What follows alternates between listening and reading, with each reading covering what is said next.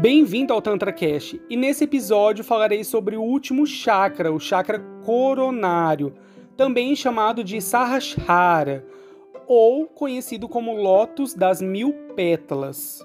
Então vamos lá.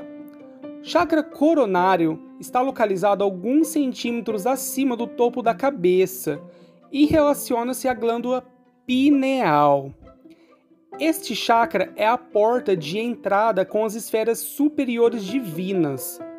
Quando o indivíduo eleva sua energia ao topo da cabeça, é que ele experimenta as sensações de contato com o sagrado, de realização, transcendência e plenitude, um estado de supraconsciência.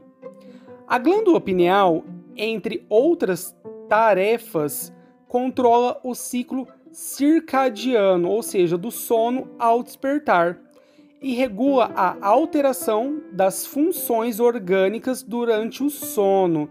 É a dona do relógio biológico, né? É a guardiã do corpo físico durante o desdobramento do sono. Agora, quais são os sinais de desequilíbrio deste chakra? Vamos lá. Falta de propósito, perda da identidade, medo de estar só, esgotamento crônico não associado com doenças físicas. Quais são os sinais de equilíbrio?